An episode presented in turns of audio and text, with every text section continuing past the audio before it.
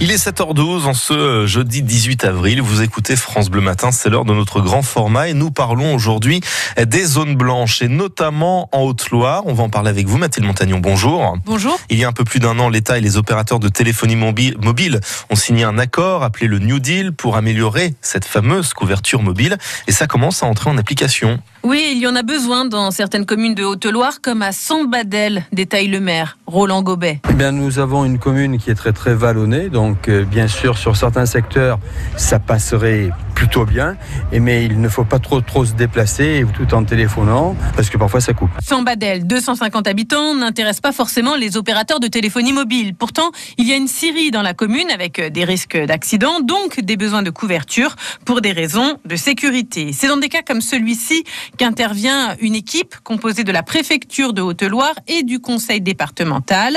Elle peut obliger SFR, Bouygues, Orange et Free à installer des pylônes dans les zones blanches. Les opérateurs doivent améliorer la couverture sur les principaux sites ferroviaires et routiers de France, mais d'autres critères sont également prévus. Véronique Martin-Saint-Léon est la sous-préfète de l'arrondissement de Brioude. On a déterminé avec le préfet et le président du conseil départemental un certain nombre de critères, que sont les critères de sécurité des biens et des personnes, des critères de développement économique, des critères de développement touristique. Et in fine, on prend en compte des critères de population. ces critères de population sont globalement les seuls qui naturellement sont pris en compte par les opérateurs parce que bien sûr, quand on a un critère de population, ben, on a des abonnés et on a bien, bien sûr une rentabilité derrière. Les opérateurs qui pensent quantitatif alors que les autorités, elles, mettent en avant le qualitatif. Et donc la préfecture et le département décident de l'implantation de ces fameux nouveaux pylônes. Mathilde, est-ce qu'il y en a beaucoup pour la Haute-Loire? Sept pylônes doivent être installés tous les ans en Haute-Loire jusqu'en 2025, ce qui fait 56 en tout. Des vitres clés et chargés de mission du numérique au conseil départemental. Par rapport à notre territoire, c'est pas énorme parce qu'on a un territoire très accidenté et on n'arrivera pas à couvrir tout avec 56 euh, pylônes. Même si, euh, dans l'absolu, comme ça, on a l'impression que c'est beaucoup.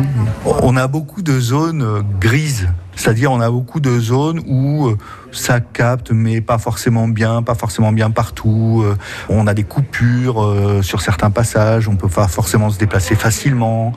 Certaines habitations sont pas couvertes à l'intérieur. Enfin, il y a vraiment plein de cas possibles en fonction. On a un territoire qui est difficile à couvrir et qui restera toujours difficile à couvrir à cause de la géographie. Et pour le moment, seuls trois sites ont été retenus Arol, Monastier-sur-Gazeille et Aléras. Voilà donc sur France Bleu les zones rouges les zones blanches qui vous font voir rouge. On en voit de toutes les couleurs et ces zones blanches, vous pouvez les retrouver sur notre site internet francebleu.fr.